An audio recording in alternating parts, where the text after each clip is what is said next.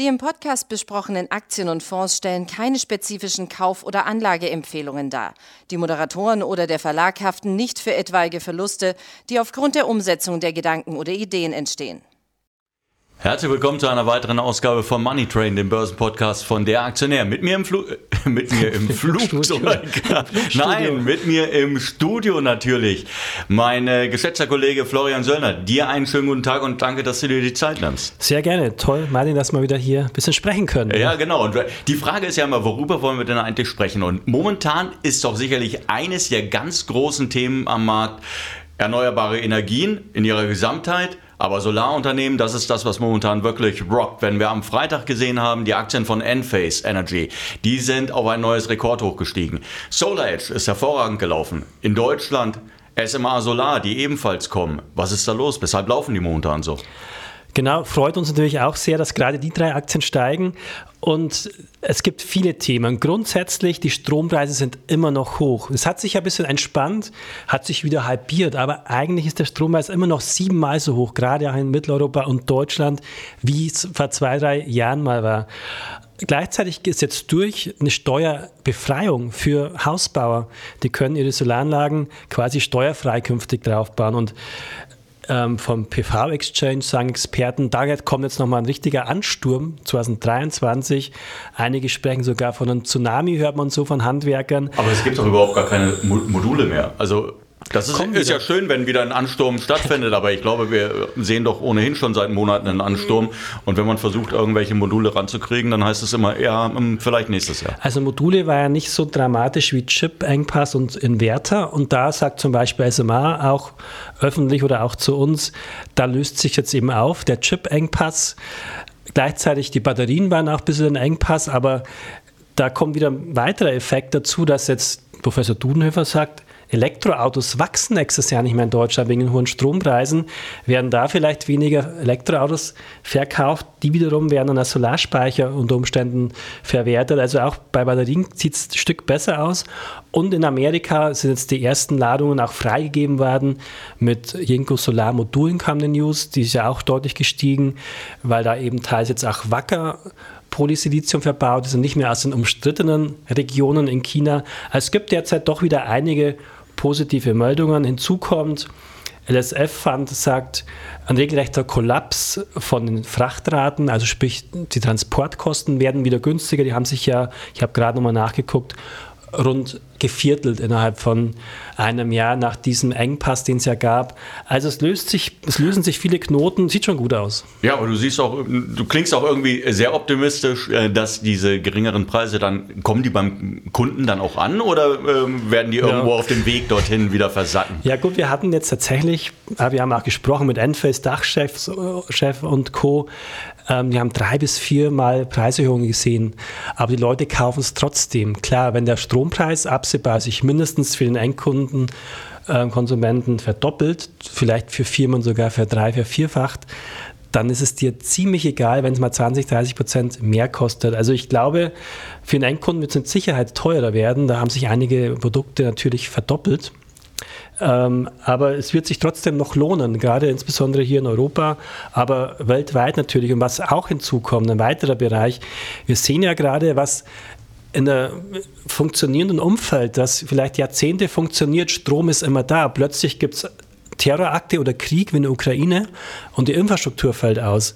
Auch deswegen ist eben diese dezentrale Versorgung, diese autarke, wirklich etwas, was jede Firma angeht. Und BayWa sagt es ja auch zu uns, im Aktionärinterview, auch die großen Firmen machen ihre Dächer oder Supermärkte jetzt immer mehr mit Solar, weil die natürlich auch Sicherheit haben wollen, dass auch bei uns, äh, weil Kraftwerke abschalten und Co. vielleicht mal ein Blackout gibt für ein paar Stündchen, also es gibt schon sehr, sehr viel Rückenwind für die Sonnenbranche. Ähm, jetzt haben wir allerdings auch gesehen, ja, den Rückenwind, den sehen wir ja an den Börsen und wir sehen ihn nicht erst seit gestern, sondern seit einigen Wochen, wenn nicht schon seit Monaten, dass die Kurse nach oben laufen. Erst vorsichtig, ja, ähm, teilweise im Solar Edge beispielsweise, die Aktie war zunächst einmal unter Druck geraten nach den Zahlen, dann ging es aber auch hier kräftig nach oben. Was bedeutet das für die Bewertungen? Genau, Bewertungen. Es gibt natürlich, wie immer, gibt es äh, natürlich auch irgendwo einen Haken. Es sind schon teuer, die Bewertungen. Wir haben KGV 50, 60 bei Enphase, ist aber auch aus meiner Sicht die beste Aktie mit dem besten Kostenstruktur, kann am besten liefern. Wir haben SMA und, und Solar beispielsweise, ist noch relativ günstig, KV 2, ähm, aber auch schon jetzt sich gegenüber März Nachkauf verdoppelt, also ist auch kein Superschnäppchen mehr. Aber wir haben jetzt zum Beispiel auch gesprochen im Teamscore mit Magnora, als so ein kleinerer norwegischer ähm, Solarprojektierer. Wie heißt er? Magnora. Wir hatten es im Aktionär ah, schon. genau, ja. Der sagt, okay, es spricht eigentlich vieles dafür, dass wir die nächsten 20 Jahre einfach wachsen, wachsen, wachsen. Also es ist eine Branche, ich meine, klar kann irgendwann sich auch wieder was ändern. Es kann vielleicht Frieden kommen, die Strompreise fallen, aber ich glaube, was glaubst du, Martin? Werden wir nochmal Strompreise kriegen wie 2019 in Deutschland? Ich glaube es nicht. Nein, ich glaube, selbst wenn die Inflation nach, äh, ja. nach unten läuft, äh, das wird nicht mehr passieren, dass wir die alten Preise sehen. Aber das gilt ja für alles. Das gilt ja nicht nur für die Energie, das gilt ja für die Lebensmittel auch. Wir denken ja immer, Inflation bedeutet, wenn sie zurückläuft, dass auch die Preise zurückkehren werden. Aber das wird ja nicht passieren. Ja. Das wäre ja sehr naiv. Das hat in der Vergangenheit nicht funktioniert. Irgendwo wird dann, selbst wenn die Preise zurückkommen, ein Deckel drauf sein. Ja, und dann werden die Unternehmen einfach eine gewisse Zeit lang versuchen, das, was sie vielleicht vorher verloren haben, auch über höhere Preise wieder reinzubekommen. Also gebe ich dir natürlich recht, dass wir auf der einen Seite durchaus weiterhin ein günstiges Umfeld haben, aber als Aktionär interessiert mich ja, du hast es angesprochen, Bewertungsniveaus, KGV 50, KGV 60 teilweise. Da ist natürlich schon echt viel an Vorschusslorbeeren äh, enthalten und das klingt so ein bisschen irgendwie auch nach Euphorie. Also ja, es ist super ausgedrückt. Es ist ein bisschen Euphorie, aber noch nicht die Mega-Euphorie. Ich glaube, es gibt immer noch sehr viele, die noch keine Solaktien haben. Ähm, wir haben natürlich ähm, bei unseren drei, drei, großen Solarfirmen im Depot 30, SolarEdge, SMA und Enphase, haben wir jetzt mal Gewinne mitgenommen, zum Teil. Im Nachhinein gesehen, äh, äh verfrüht, weil wir steigen ja gerade weiter. Aber klar werden wir auch bisschen nervös zu sagen, okay, wir sind hier in diesem Bereich zumindest stark gelaufen.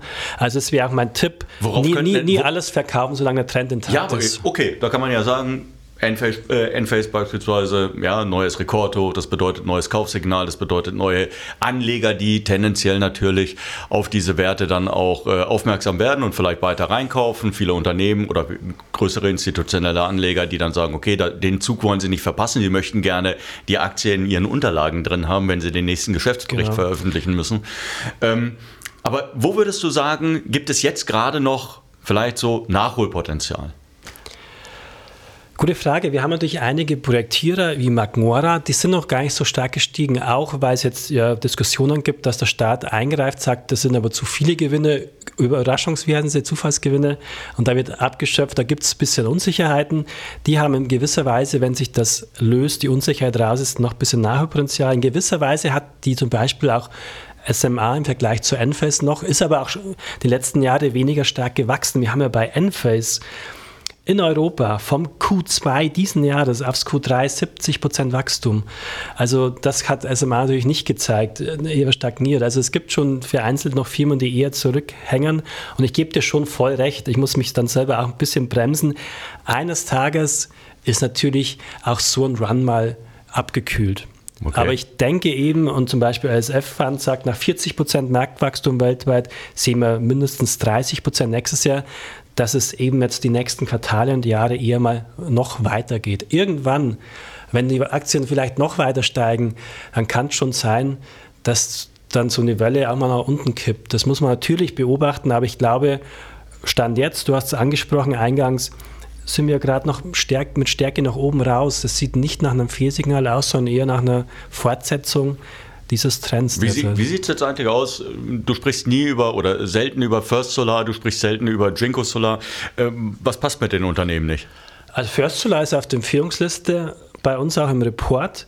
Ähm, die ist natürlich extremst heiß gelaufen. Ein bisschen zu schnell. Wenn ich gewusst, sie läuft zu, so schnell, hätte ich sie noch ein bisschen enger reingenommen in die Liste. Vielleicht noch mit Hebel. Ja, genau. Ähm, aber First Solar bin ich überzeugt. Top Story, die sind ja bis 2026 plus ausverkauft. Sind aus Amerika, haben nicht diese ganzen China-Probleme. Sind wir schon bei, bei Jinko Solar auch interessant und hier sind wir ja günstig bei der Bewertung. Aber klar, wir haben ja viele China-Probleme und Amerika will diese günstigen Module nicht. Ich glaube, dieser Streit, der ist noch nicht ausgestanden. Sieht auch wieder positiv Aber aus. Man nähert sich schon ein bisschen ja. auch wieder an, muss man ja auch sagen. Ja, also wenn man, wenn man sieht, Ski mit Europa, Ski mit den, mit den, mit den Amerikanern, äh, es gibt ja do, doch Anzeichen dafür, dass man gerne ein, ein wieder ja, normales, eine normale Beziehung miteinander pflegen will. Und das bedeutet ja dann tendenziell auch hier vielleicht Rückenwind von der politischen Seite. Könnte sein. Also das wäre vielleicht schon eine Spekulation. Inco Solar ist ja im Prinzip liegt ja noch unten. Weil, klar, China-Risiko. Also keiner weiß es, ob nicht doch mal ein Taiwan-Abenteuer militärischer Art gestartet wird und so weiter. Deswegen sieht man es an den Kursen, stürzen sich die Investoren lieber auf die westlichen, aber eigentlich klar, ich glaube 90 Prozent der Solarmodule die kommen ja aus China und Asien. Also wir haben ja quasi nichts mehr, was bei uns im Westen produziert werden würde. First Solar ist ja eine große Ausnahme. Burger kommt bei uns jetzt ganz frisch ran, da Gas zu geben.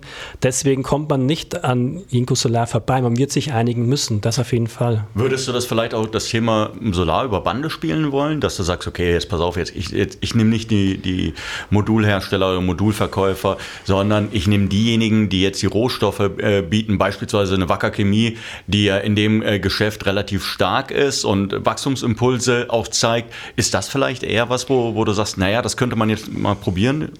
Ja, dachte ich mal und ich beobachte sie. Ich hatte mal ein Gespräch sozusagen mit einem ähm, Sprecher, Insider, der hat mir schon ziemlich klar dargelegt, diese Strompreise im Westen spürt man natürlich massiv. Eigentlich bei den Kosten hast du hier in der Breite beim Silizium hat einfach keine Chance mehr. Da wird, du kannst schlecht beim siebenfachen Strompreis noch konkurrieren. Aber man sieht ja jetzt diese News, dass eben Jinko plötzlich doch wieder auf Wacker angewiesen ist, auf Qualitätspolysilizium, um ohne Probleme nach Amerika liefern zu können, dass man da natürlich auch seine Chancen hat.